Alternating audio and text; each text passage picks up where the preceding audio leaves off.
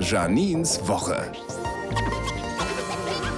Montag, da dachte ich, ich stehe heute mal ganz früh auf und gehe spazieren. Da kann ich in Ruhe nachdenken. Was passiert? Fällt mir eine Kastanie auf den Kopf. Hm, als ich dachte, ich will mir mal ein paar Sachen durch den Kopf gehen lassen, meinte ich nicht die Stacheln einer Kastanie. Mittwoch wird der Deutsche Schulpreis verliehen. Ohne jetzt ganz genau informiert zu sein, glaube ich, dass Berlin da keine Rolle spielen wird. Denn Berlin fehlt einfach etwas Wesentliches, um überhaupt am Schulpreis teilnehmen zu dürfen.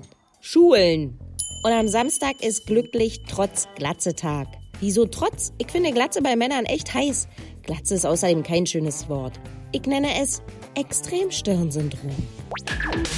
Berlin und Janine. Auch als Podcast auf rbb888.de.